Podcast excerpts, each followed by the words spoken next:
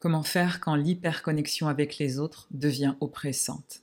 Que faire quand notre lien avec notre environnement nous consume de l'intérieur? Quand nos émotions sont tellement intenses qu'elles nous éloignent de la réalité, qu'elles nous enferment dans les méandres de notre psychisme? Quand nos ruminations alimentent notre cacophonie intérieure, nous commençons à être submergés par un tsunami émotionnel? Dans cet épisode, on parlera d'hypersensibilité on verra qu'elle peut aussi bien être un lourd poids à porter qu'une bénédiction, une grâce. Pluriel, c'est le podcast des pragmatiques sensibles, qui recherchent un équilibre entre leur rationalité et leur sensibilité, et qui ont envie d'embrasser toutes les facettes de leur personnalité. Ici, tu trouveras des outils pour développer ton intelligence spirituelle et ton leadership conscient. Je suis Edmé Dena, une pragmatique sensible, une âme libre, une accompagnatrice holistique qui t'aide à faire le lien entre la matière et l'invisible. Alors assieds-toi confortablement et ensemble, on va faire vibrer ton âme.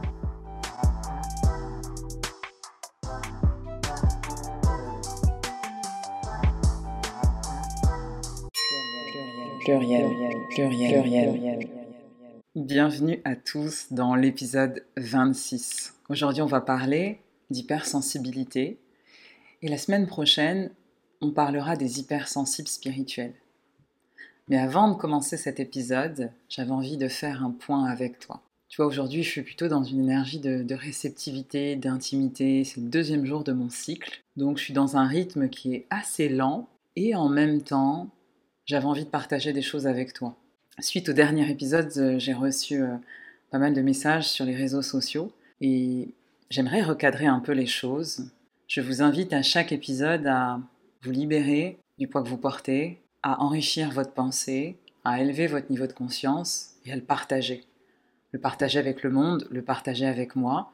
Ça peut être avec votre entourage, ça peut être euh, en faisant des commentaires aussi pour que les autres voient vos commentaires parce que les commentaires de chacun sont édifiants et peuvent ouvrir des portes pour les autres. Et puis vont partager aussi des choses en MP.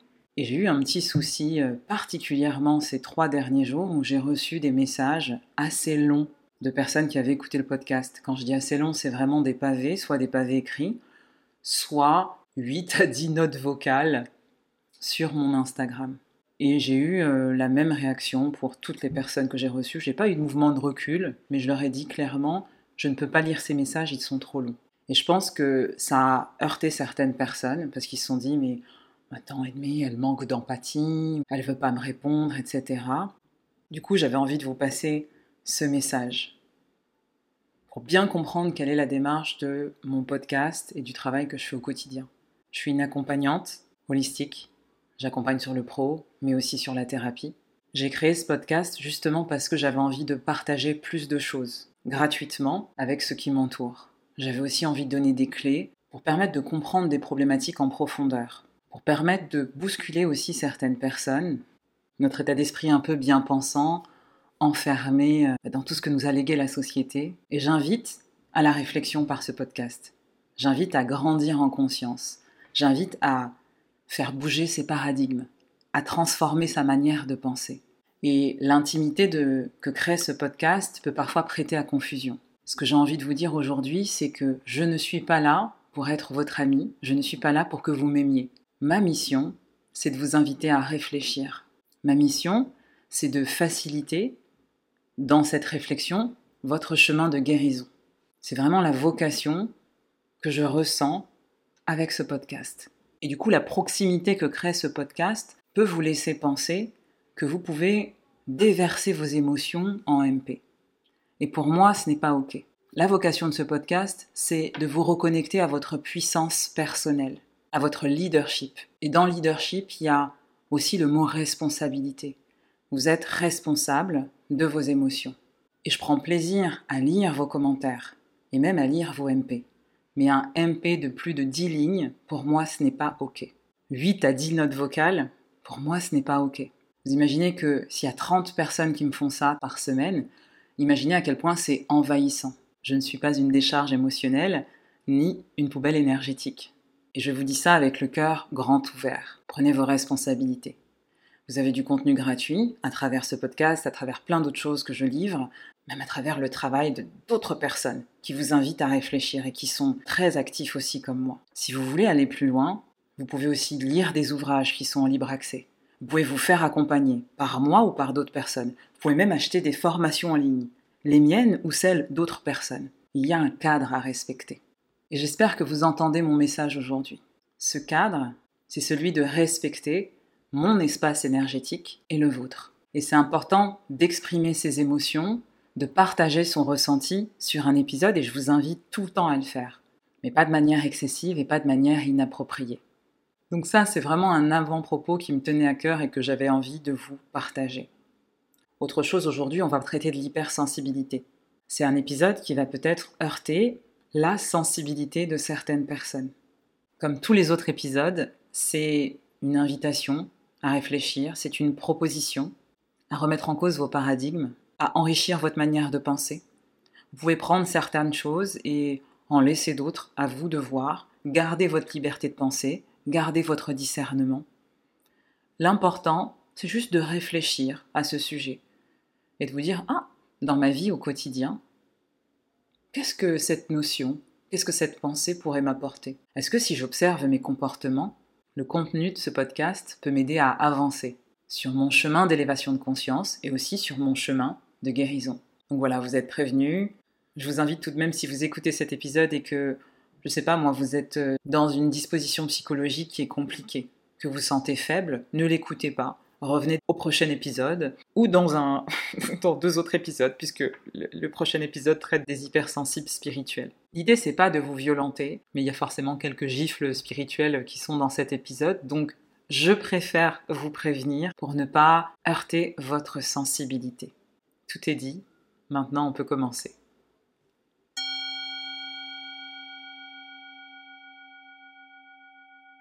Les personnes hypersensibles sont des êtres fragiles, parce qu'ils pleurent souvent, qu'ils montrent leurs émotions, parce qu'ils sont submergés par le stress et par leur empathie. Ça, c'est une idée qui est très répandue, croyance limitante, à prendre en compte parce que c'est aussi ce que le monde voit des hypersensibles de l'extérieur et ça reflète une réalité qui est partiellement vraie, qui est qu'il y a une difficulté pour les personnes hypersensibles de gérer l'intensité des émotions qu'elles ressentent. Pourquoi ce sujet m'intéresse? Tout simplement parce que euh, plus d'un tiers des personnes que j'accompagne sont des personnes hypersensibles. Elles veulent soit entreprendre, soit se repositionner au travail parce qu'elles ont des problèmes relationnels qui sont en lien justement avec l'intensité des émotions qu'elles ressentent au quotidien et qu'elles n'arrivent pas forcément à gérer. Et du coup, au niveau de leur positionnement professionnel, de leur leadership personnel, elles ont du mal à s'affirmer et à ne pas se laisser piétiner par les autres au travail. En tout cas, ça, c'est les problématiques que je rencontre le plus souvent. Est-ce que l'hypersensibilité est une maladie? Absolument pas. Ça peut même être un avantage. En revanche, ça demande à être prise en compte. La perception du monde des hypersensibles est particulière et ça va influencer la manière de prendre des décisions, de s'organiser, même de gérer son stress au quotidien, dans son positionnement professionnel, personnel, dans sa vie amoureuse. Ça va impacter toute notre vie. Finalement, cette hypersensibilité va influencer tout notre rapport au monde. Et dans le cadre de mon travail, que ce soit en reconversion pro ou en thérapie, si on ne prend pas en compte cette perception du monde, cette spécificité, on ne peut pas accompagner l'hypersensible. L'écueil de la personne hypersensible qui s'ignore, c'est d'essayer de s'adapter en permanence à des fonctionnements qu'elle voit autour d'elle, aux fonctionnements les plus répandus qui fonctionnent pour tout le monde, mais qui vont absolument pas fonctionner pour elle. Et c'est particulièrement vrai dans l'entrepreneuriat, puisque l'hypersensible va avoir une vision qui est très spécifique, qui est globale, par exemple, va avoir beaucoup plus de facilité à voir les choses globalement que de manière micro, et va ressentir tout intensément. Et au niveau énergétique, ça sera la même chose. Ce sera un fonctionnement qui sera très particulier, où il y aura une certaine porosité avec son environnement, et donc elle sera très vite épuisée. C'est une spécificité à prendre en compte dans l'organisation de sa vie, et surtout pour mettre en place un environnement qui est écologique au quotidien.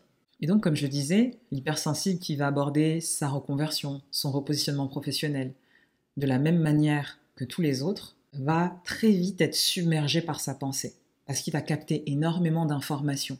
Il va se perdre dans sa pensée qui est un peu volatile, qui est un peu en arborescence, et il va avoir du mal à planifier, à concrétiser sa vision, à la passer dans la matière. Ça peut euh, générer une certaine frustration, même une honte par rapport aux autres, un sentiment de dévalorisation, parce qu'on a l'impression qu'on ne peut pas faire ce que tout le monde fait et euh, d'appliquer la recette que tout le monde applique, la recette du succès à notre vie. Ce qui est dommage, c'est qu'il peut y avoir un décalage entre la noblesse de la cause que va servir l'hypersensible et sa capacité à mettre en œuvre les choses concrètement. Parce que la personne hypersensible va avoir beaucoup d'idées, va être très créative, mais va avoir une pensée qui est tellement riche, tellement rapide, et va capter tellement d'informations qu'il va vite être submergé, et finalement, les idées peuvent passer très vite sans qu'il puisse les saisir et sans qu'il puisse même les commencer. L'hypersensibilité pour moi c'est un don, mais quand on ne prend pas en compte cette spécificité dans notre vie au quotidien, je pense que ça peut devenir un frein à la réalisation de nos projets. Parce que comme l'hypersensible a tendance à douter de ses capacités, à douter de ses talents, la personne hypersensible qui est parfois au potentiel va se sentir incomprise et va avoir peur finalement d'être différente, va chercher tout le temps cette validation extérieure.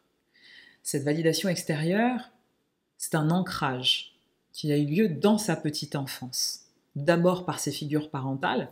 Quand elle grandit en tant qu'adulte, elle va chercher cette validation extérieure auprès de ses amis, auprès de ses pères, son environnement. Et la difficulté majeure des personnes hypersensibles que j'ai accompagnées, c'est de devenir leur propre repère, avoir cette structure interne qui permet de prendre des décisions seules, rapidement, des décisions majeures pour notre vie, sans douter des semaines, des mois pour prendre cette décision qui va tout changer. Et ce qui est dommage, c'est que les personnes hypersensibles sont très créatives par nature. Elles ont énormément d'idées. Elles ont cette capacité à sortir du cadre, à capter des tendances qui vont arriver, qui ne sont pas encore là, avec beaucoup d'authenticité, avec un parti pris, qui va faire qu'elles sauront se démarquer. Parce qu'elles peuvent capter des informations que ne perçoivent pas la plupart des gens mais pourtant, elles ont du mal à passer tout ça dans la matière. Alors quand on parle d'hypersensibilité, de quoi est-ce qu'on parle? Ben, On parle déjà d'une réceptivité d'informations qui est supérieure à la moyenne. En gros, face à des stimuli extérieurs, la personne hypersensible va capter des choses au niveau émotionnel, intellectuel, sensoriel. Elle va avoir une sensibilité qui est accrue par rapport à la plupart des gens. Je dirais que c'est une vraie bénédiction quand on sait qu'on est hypersensible et quand on adapte son fonctionnement à cette hypersensibilité. Et ce qui va faire la différence entre un hypersensible et un autre, j'ai envie de dire entre un hypersensible tourmenté et un autre, tout simplement c'est la prise en compte de ce fonctionnement qui est particulier. Et je le répète parce que c'est la clé. Si vous êtes une personne hypersensible et que vous écoutez ce podcast, ma recommandation c'est arrêter de vouloir faire comme tout le monde. Au lieu d'aller chercher vers l'extérieur, allez chercher vers l'intérieur. Et je sais que pour vous ce n'est pas naturel, mais c'est la solution pour avoir un cadre de vie, un cadre de travail qui est écologique et qui sera sur mesure par rapport à vos propres besoins et par rapport à votre sensibilité qui est exacerbée. Prenez en compte cette manière si particulière, si différente de voir le monde, parce que c'est votre singularité, mais c'est aussi votre force. Et quand on prend en compte cette singularité dans notre vie de tous les jours, dans notre prise de décision, dans notre métier, ça fait toute la différence. Parce que la personne hypersensible qui fait ça va arrêter de se suradapter? À ce que lui propose son environnement, à ce que lui demande son environnement, ou même son éducation, ses boss, son travail, ses collègues, sa famille. Si tu es hypersensible et que tu m'écoutes, tu ne fonctionnes pas comme tout le monde. En aucun cas, c'est un problème. Il est juste nécessaire de bien comprendre et connaître comment tu fonctionnes pour arrêter de t'auto-saboter. Et un des mécanismes d'auto-sabotage, le premier, je pense que c'est la suradaptation c'est donner tout à l'autre, essayer de plaire à l'autre sans s'occuper de nos propres besoins. L'hypersensibilité va devenir un problème si on ne la prend pas en compte. Parce que cette sensibilité exacerbée, elle va être la manière principale de traiter les informations qui viennent de l'extérieur, mais aussi de l'intérieur. C'est-à-dire de, l'ordre du ressenti de la personne. Le rapport au monde et le rapport à ses propres cognitions va être biaisé. L'hypersensibilité, en fait, elle est nourrie et elle se développe avec des biais cognitifs. C'est une manière finalement déformée de voir le monde. L'hypersensible va avoir tendance à surinterpréter ce qu'il ressent, ce qu'il voit, ce qu'il fait, ce qu'il est. Du coup, entre la situation réelle et l'intensité des choses qu'il ressent et qu'il perçoit, il y a un décalage. Donc cette hypersensibilité, c'est bien important de comprendre qu'elle est nourrie par des biais cognitifs. Vous allez me dire, mais les hypersensibles vivent dans une autre réalité. Au quotidien, ils ne vivent pas la même réalité que nous. Et aujourd'hui, je vous invite à vous interroger sur la différence entre être très sensible et être hypersensible. Moi, par exemple, je suis un être très sensible, mais je ne suis pas hypersensible. L'hypersensibilité, c'est vraiment un excès de sensibilité par rapport à la majorité des personnes qui nous entourent. Et les normes sociétales nous ont tellement induit des biais en me disant que finalement exprimer ses émotions, euh, c'était lié à un état de faiblesse. Et donc tout ça, ça nous a bridés, ça nous a déconnecté notre sensibilité naturelle.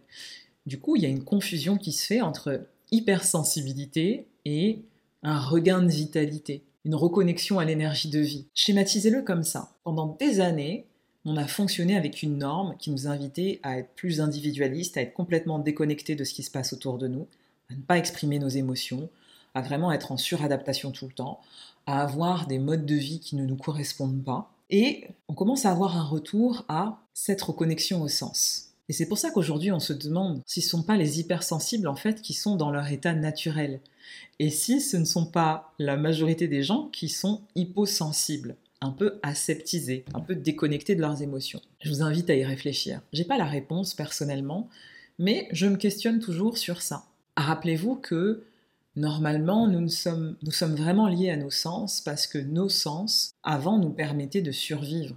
Quand on vivait dans des environnements qui n'étaient pas aussi urbains, le fait d'être connecté à la nature, d'être connecté à nos sens, de les utiliser, que ce soit la vue, l'ouïe, le goût, c'était pour nous un moyen de survivre finalement dans la nature. Ce qui nous a déconnecté de ça, c'est la hyper-urbanisation qui finalement euh, bah, nous déconnecte de nos sens et on est toujours happé par, euh, par des choses qui sont pas très naturelles, par de la musique, par la digitalisation, par le fait d'être toujours euh, hyper connecté, hyper occupé et on n'a plus finalement de moments où on est connecté à ça. On est tellement occupé qu'on n'écoute plus notre corps, on n'écoute plus nos sens. Donc cette tendance, elle est en train de s'inverser. Car les gens sont en train de se rendre compte bah, qu'à force de se couper de leurs ressentis, de leurs émotions, finalement, ils prennent des décisions sans être vraiment alignés avec leurs valeurs profondes, avec leur être, avec leur âme, et commencent à se dire qu'ils ont raté leur vie, que leur vie, en tout cas, leur échappe. Et cette réflexion amène beaucoup de personnes ces dernières années à agir différemment avec eux-mêmes, avec leurs enfants, avec les autres. Et actuellement, il y a une transformation. Et tout ça, ça change notre perception du monde. Donc cette tendance, elle s'inverse. Elle provoque un regain de notre capacité à ressentir les choses, à éprouver les choses. C'est comme si tout d'un coup, on appuyait sur le bouton on-off et on ressent des émotions. On est parfois même bouleversé par l'intensité. Et tout ça, comme avant on n'y avait pas accès, ça peut faire penser à l'hypersensibilité. Mais parfois, c'est pas le cas c'est juste une reconnexion à sa sensorialité, une reconnexion à sa sensibilité. On se reconnecte à l'univers des émotions, des ressentis, à son humanité. On retourne à notre état naturel. On est en contact avec notre énergie de vie. Ça, c'est un regain de vitalité. Et moi, je l'ai connu. Je ne suis pas hypersensible, mais quand je me suis reconnectée à mon corps, à ma sensibilité, à toutes ces capacités euh, naturelles que j'avais complètement occultées, et donc, quand je me suis reconnectée à ça, il y a des gens qui me disaient Ah, t'es hypersensible. Et je sais que je ne le suis pas parce que je vois des hypersensibles tous les jours et j'ai une de mes meilleures amies euh, qui est hypersensible et d'ailleurs qui est une experte sur le sujet. Donc, ça, c'est pas de l'hypersensibilité. Donc, déjà, questionnez-vous sur ça. Si vous pensez que vous êtes hypersensible, est-ce qu'il s'agit d'une vraie hypersensibilité? Donc, euh, voilà, quelque chose de plus exacerbé au niveau des ressentis, de l'intensité? Des émotions que vous ressentez Ou est-ce que c'est juste un regain de vitalité, une reconnexion à votre énergie de vie parce qu'avant vous étiez complètement coupé? Donc ça c'est la première des choses. Parce que les deux cas que je viens de vous citer, dans l'organisation que vous allez mettre en place et la manière d'aborder même votre reconversion ou d'aborder le monde, il y aura quelque chose de radicalement différent. Pour moi, c'est juste une spécificité à prendre en compte dans notre vie euh, au quotidien. Et l'idée de ce podcast aujourd'hui, c'est d'arriver à décoder ces comportements, à comprendre si vous êtes vraiment un hypersensible, pour mettre en place des choses qui vont fonctionner dans votre vie de tous les jours et surtout dans votre reconversion. À partir du moment où vous vous adaptez, il n'y a plus aucun souci.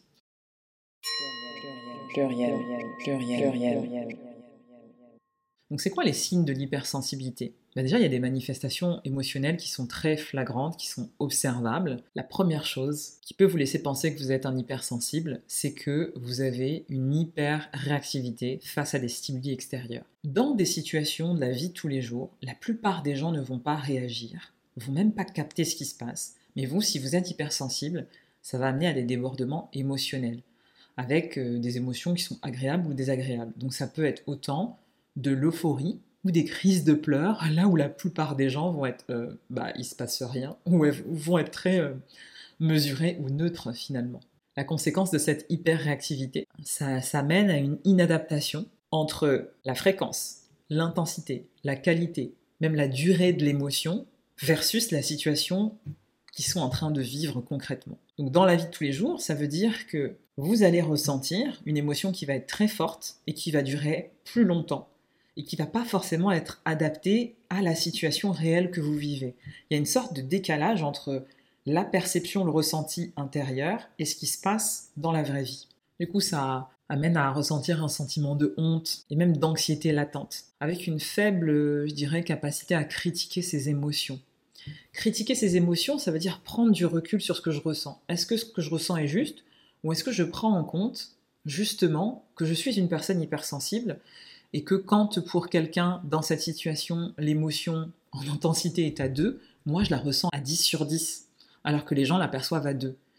Et vous voyez le décalage et l'inadaptation que ça peut créer dans la vie de tous les jours, mais aussi dans l'entrepreneuriat, dans un projet de reconversion pro. Parce que ça mène à une difficulté à gérer son anxiété, ça mène à un système nerveux qui est toujours à vif et qui est toujours sur le qui-vive. Du coup, vous avez aussi des manifestations cognitives de cette hypersensibilité que vous pouvez observer. L'hypersensible, il va avoir une sorte de d'hyper-ouverture finalement, qui va favoriser sa capacité à mémoriser les choses, les détails. Il va pouvoir détailler ses propres expériences, être très minutieux sur certaines choses. Il va aussi avoir une capacité à rire, à pleurer, à être très anxieux, qui est beaucoup plus élevée que la moyenne des gens. Une autre chose observable aussi au niveau cognitif, c'est qu'il va avoir de réelles difficultés à structurer sa pensée, parce qu'il est souvent envahi par ses émotions, par un flot de pensée, j'appelle ça aussi de la cacophonie intérieure. Hein. Ce flot de pensée qu'on n'arrive pas à, gérer finalement, bah, ça va donner des ruminations anxieuses plus importantes. Ces ruminations, si elles durent trop longtemps, elles peuvent mener à la dépression, parce que c'est très très très envahissant. Au niveau des comportements, si vous êtes hypersensible, ce que vous pouvez observer, c'est une hypervigilance, plus de nervosité. Il y a une sorte de système nerveux qui est à vif. Donc les personnes hypersensibles vont être plus méfiantes, vont sentir moins en sécurité parce qu'il y a cette hypervigilance d'un système nerveux peut-être qui a été mis à mal pendant l'enfance et qui a créé cet ancrage négatif. Donc elles vont être plus méfiantes et moins confiantes que la plupart des gens. Si vous êtes hypersensible aussi, ce qui est très courant, c'est que vous allez avoir du mal avec l'ennui. Il y a une sorte d'intolérance à l'ennui. On a besoin d'être stimulé. Les personnes hypersensibles vont avoir du mal à supporter la passivité, mais sans pour autant être hyperactif. C'est ça qui est intéressant. C'est un besoin de stimulation, de bonne stimulation intellectuelle. C'est pas euh, je m'occupe pour m'occuper. Au niveau cognitif, il y a aussi euh, une difficulté à s'affirmer, une difficulté à être assertif. Et en même temps, une explosivité émotionnelle. Et c'est ça qui est intéressant parce qu'il y a yin et yang en fait dans le même comportement. Toutes les émotions vont être amplifiées. Donc d'un côté, il y a une difficulté à s'affirmer, à s'imposer, puis au contraire, des fois, il y a une explosion émotionnelle. Il peut y avoir une peur du conflit, une tendance à être intimidé par les autres, et en même temps, au contraire, une attitude qui est très menaçante. La même personne va montrer ces deux facettes ce qui peut être très bouleversant quand on le vit, et ce qui peut être assez aussi bouleversant quand on est au contact des hypersensibles. Ce que vous pouvez observer aussi, c'est une grande empathie. Cette empathie, elle est tournée vers les autres, vers les besoins des autres, très peu vers ses propres besoins, et ça peut tourner à la dépendance affective, que ce soit au niveau amical ou amoureux. Et puis bien sûr, je ne vous apprends rien, si vous êtes hypersensible, une très grande sensibilité aux reproches et aux critiques venant de l'extérieur. Et donc avec tout ce que je viens de te dire, si tu te reconnais dans cette personnalité, on va dire hypersensible, tu comprends que si tu ne la prends pas en compte dans ta vie au quotidien, dans ton projet de reconversion, dans ton repositionnement professionnel, même dans ta quête de sens, bah finalement ça prend beaucoup plus de temps. Si par exemple tu veux te lancer dans l'entrepreneuriat, le fait de savoir que en tant qu'hypersensible, par nature, tu vas avoir du mal à structurer ta pensée, puisque tu as énormément d'idées qui viennent, tu as une grosse créativité et en même temps, tu as un flot de pensée qui est cacophonique.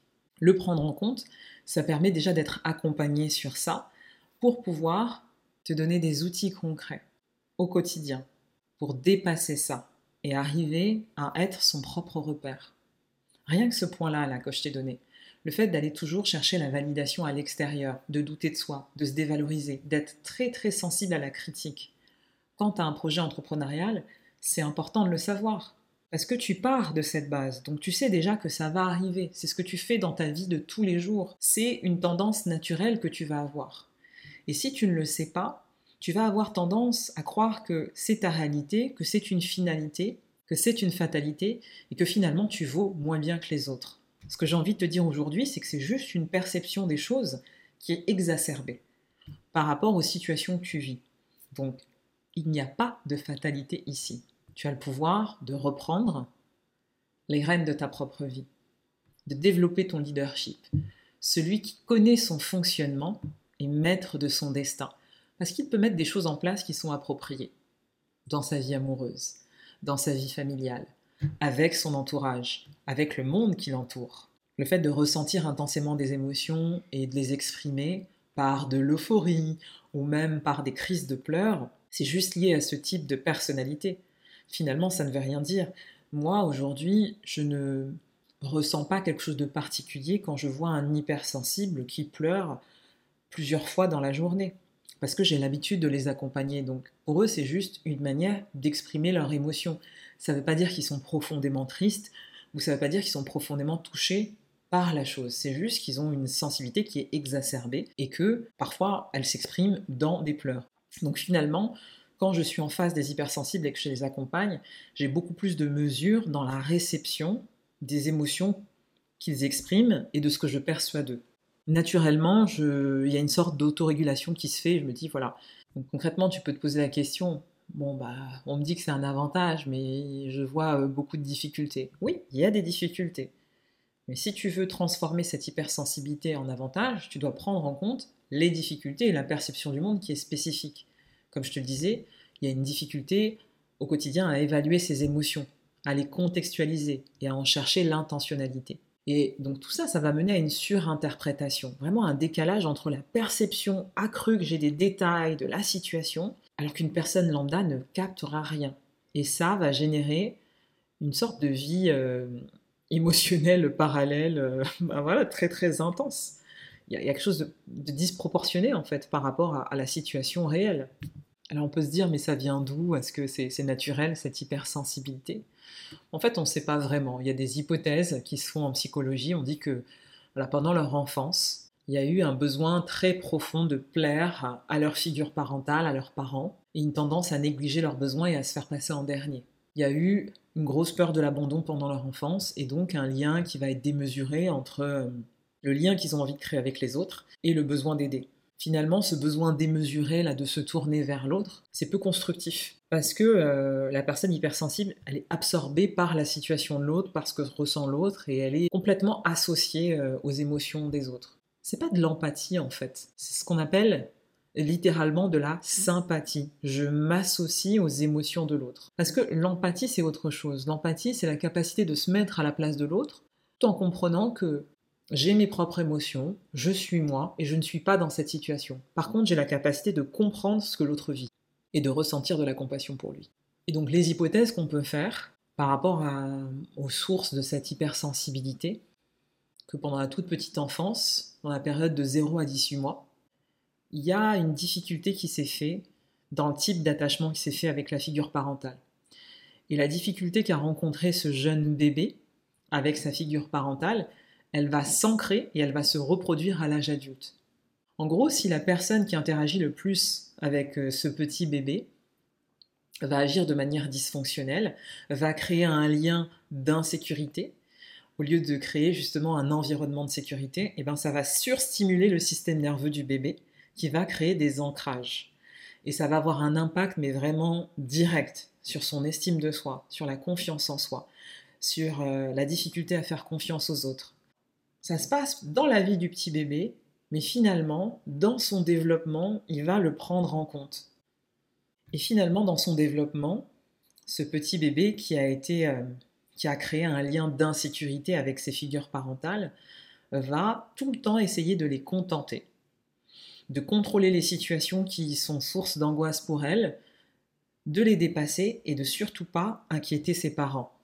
Donc, vous voyez que directement, si je pars d'un lien insécure avec mes figures parentales, eh bien, je pars avec un biais cognitif. Ce biais, c'est l'insécurité et la surstimulation du système nerveux. Et ça, si je m'en rends pas compte, je comprends pas le rapport au monde en tant qu'hypersensible. Parce que contrairement à ça, l'enfant qui a un style d'attachement qui est sécurisant avec ses parents ou avec sa figure parentale, c'est-à-dire les personnes qui s'occupent le plus de lui pendant qu'il est enfant, eh ben, ils vont explorer le monde avec beaucoup moins de peur. Ils vont demander plus facilement de l'aide quand ils en ont besoin. Ils vont avoir une meilleure estime d'eux-mêmes plus de franchise envers les parents vis-à-vis de, bah, de, leurs sentiments ou des difficultés qu'ils rencontrent. Donc ça va être deux rapports au monde différents. Et je sais qu'il y a beaucoup de personnes qui se disent oui, mais bon, on ne veut pas croire à toutes ces théories pour l'enfance, on ne veut pas être coincé dans le passé, etc. Mais finalement, ça compte. Il y a des ancrages qui se font quand on est tout petit. On arrive avec des bagages, on grandit, on se construit aussi avec des bagages. Donc l'hypersensibilité, elle viendrait en grande partie de ce lien d'insécurité qui a été créé avec les parents, ou les gens qui s'occupaient le plus de nous dans cette période de 0 à 18 mois. Vous voyez la responsabilité qu'on a quand même quand on est, on est parent, c'est dingue. Et donc cette relation qu'on a avec nos parents, tout petit, va influencer notre conditionnement cognitif, c'est-à-dire la manière dont on va se percevoir nous-mêmes, dont on va percevoir les autres, dont on va percevoir notre environnement, c'est ce qui va nous amener à amplifier toutes ces perceptions. Et là, je ne parle pas d'amour. Il n'y a rien à voir avec l'amour là. Il existe des parents aimants qui peuvent créer des liens d'insécurité avec leurs enfants. Des parents qui sont présents, par exemple, matériellement, mais psychiquement, émotionnellement, sont absents. Parce qu'on peut avoir des parents qui sont dépressifs, des parents qui sont dépendants affectifs, des parents aussi qui sont inaccessibles mentalement parce qu'ils ont une pathologie comme la bipolarité, la schizophrénie, euh, des parents qui sont dominants ou pervers. Et tout cela, ça crée une instabilité émotionnelle qui va générer une insécurité qui est globale voilà, pour la personne qui, qui se développe dans cet environnement-là. En résumé, cette hypersensibilité, les hypothèses qu'on peut faire, c'est qu'elle est due à une fragilité d'un point de vue développemental. C'est-à-dire que l'enfant s'est développé dans un, dans un climat qui était insecure, et à créer des liens d'insécurité avec ses figures parentales. Ou une fragilité par rapport au fonctionnement d'une personnalité qui est atypique. Par exemple, des hauts potentiels ou des personnes qui sont elles-mêmes borderline. Donc là, ça n'a pas à voir avec les figures parentales, mais plus par rapport à des personnes qui sont neuroatypiques, en fait, les hauts potentiels, qui fonctionnent d'une manière particulière. Ça nourrit aussi cette hypersensibilité. Ce que j'aimerais vous dire aujourd'hui, c'est que oui, l'hypersensibilité n'est pas une maladie, n'est pas une pathologie. En revanche, cette hypersensibilité, c'est important de comprendre qu'elle peut se combiner avec des troubles psychiques. C'est-à-dire que c'est pas obligatoire, mais en même temps, ça peut cacher des troubles psychiques. Et donc c'est là où je vous invite à avoir le plus grand discernement, à vous faire accompagner, à regarder ce qui se passe autour de vous, à vous documenter. Parce que je rencontre des personnes au quotidien qui me disent oui, mais je suis hypersensible. Et parfois, cette hypersensibilité cache des troubles psychiques. Et comme ils considèrent qu'ils sont hypersensibles, ils se disent bah, Moi, je suis juste hypersensible en fait. J'ai pas de pathologie. Oui, mais c'est pas cette hypersensibilité qui est une pathologie. Des fois, ça cache quelque chose d'autre. Ça peut cacher un trouble bipolaire, par exemple. Ça peut cacher une dépression. Ça peut cacher des troubles anxieux. Ça peut cacher un TDAH. Donc, L'hypersensibilité est un avantage, c'est pas une pathologie. Je sais que ça peut paraître fou auprès des hypersensibles qui m'écoutent aujourd'hui parce qu'elles peuvent le vivre mal, elles peuvent en souffrir, elles peuvent être envahies au quotidien par, leurs émotions. Mais voilà, ça demande d'avoir du discernement. Si je suis hypersensible et que en plus j'ai un trouble comme la bipolarité, la dépression que je ne traite pas, la simple thérapie et le coaching ne suffira pas dans ce cas-là. Si je traite pas le trouble qui est derrière, parce que c'est possible que ça soit associé à un trouble psychiatrique, c'est pas obligatoire, mais c'est possible. Ça, c'est à vous vraiment de le déterminer avec les professionnels qui vous entourent, de demander de l'aide, de vous documenter sur ça. Si vous ne le traitez pas, le risque, c'est de développer des addictions, d'autres troubles comme des troubles alimentaires, des conduites sexuelles à risque, euh, des troubles anxieux sévères au quotidien, de l'angoisse, ce genre de choses. Et c'est important de comprendre que tous les gens qui se disent hypersensibles ne le sont pas forcément.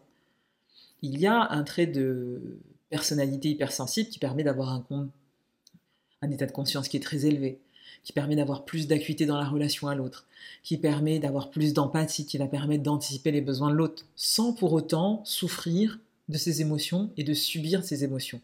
Mais il y a aussi une hypersensibilité qui ouvre la porte, qui est en fait euh, une ouverture à euh, des pathologies. Et c'est là où c'est un sujet qui est quand même complexe, et je vous invite à avoir... Euh, vraiment à vous questionner sur ça et à pas vous arrêter juste je suis hypersensible et je m'arrête à ça et je considère que j'ai pas besoin d'être aidé parce qu'en fait euh, c'est pas une maladie. Non, c'est pas une maladie, mais ça peut cacher autre chose.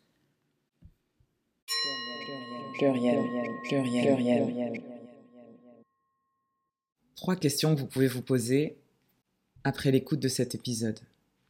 La première, c'est est-ce que vous êtes réellement hypersensible ou juste très sensible? C'est ce que je vous disais tout à l'heure. Moi, par exemple, je suis très sensible, mais je ne suis pas hypersensible. La deuxième, c'est si vous vous reconnaissez dans ces traits de personnalité hypersensible, est-ce que vous avez mis en place une organisation au quotidien, un mode de vie qui prend en compte cette hypersensibilité afin de mieux la vivre? Et si ce n'est pas le cas, je vous invite à lire un ouvrage de référence sur le sujet. J'assume mon hypersensibilité et je retrouve ma liberté d'Aurélia Monaco, qui est une experte sur le sujet. La troisième question que vous pouvez vous poser, si vous êtes hypersensible, que vous avez mis en place des choses, que vous avez été aussi accompagné, parce que au-delà des livres et de toute la documentation qu'on peut avoir, on peut se faire accompagner par euh, des coachs qui sont euh, spécialistes dans l'hypersensibilité, comme Aurélia d'ailleurs. Je vous mettrai euh, ces références en note de podcast si ça va plus loin, si j'ai toujours un mal-être profond, si je sens que j'ai beaucoup de troubles de l'humeur, mais vous sentez que quelque chose ne va pas au-delà de tout ce que vous avez mis en place, eh bien c'est peut-être qu'il y a un trouble qui se cache derrière. Je n'incite pas forcément à aller voir euh, des psychiatres qui, euh, qui vont vous mettre sous traitement, mais parfois c'est nécessaire pour stabiliser ses émotions, son humeur quand tu n'y arrives pas à un moment de notre vie. Et il n'y a aucune honte à avoir recours à cela. Donc j'ai aussi envie de déculpabiliser ça, parce qu'il y a trop de clivage par rapport au traitement. Soit on est très fort et puis c'est comme ça et on n'en prend jamais, ou soit euh, on est faible et on en prend. Je pense qu'il y a plus de nuances que ça. Je pense qu'il y a des moments dans sa vie où on peut se sentir vraiment très très mal et on peut avoir besoin d'aide et il faut arrêter ce tabou par rapport à ça. Maintenant, grande vigilance, il faut aussi être avec des personnes de confiance qui vont bien doser votre traitement ou parfois qui vont vous aider euh, autrement que par des traitements, mais euh, qui vont avoir euh, des compétences autres qu'un psy, qu'un psychologue classique ou qu'un thérapeute classique. Voilà. C'est à vous de voir, sondez votre cœur, essayez d'avoir du discernement et faites ce qui est le mieux pour vous pour prendre soin de votre santé, de votre psychisme. Je pense qu'à différents moments de notre vie, on peut avoir recours à différents types d'accompagnement et c'est OK.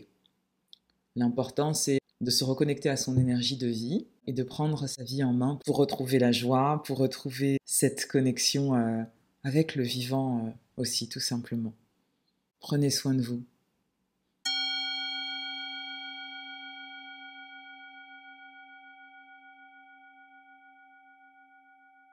L'intention de cet épisode, c'était vraiment de vous présenter l'hypersensibilité d'un point de vue euh, de la thérapie analytique.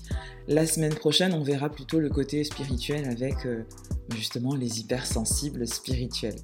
Ces deux épisodes seront complémentaires. J'espère que vous avez pris beaucoup de plaisir à les écouter et je vous retrouve la semaine prochaine avec joie et amour. Prenez soin de vous.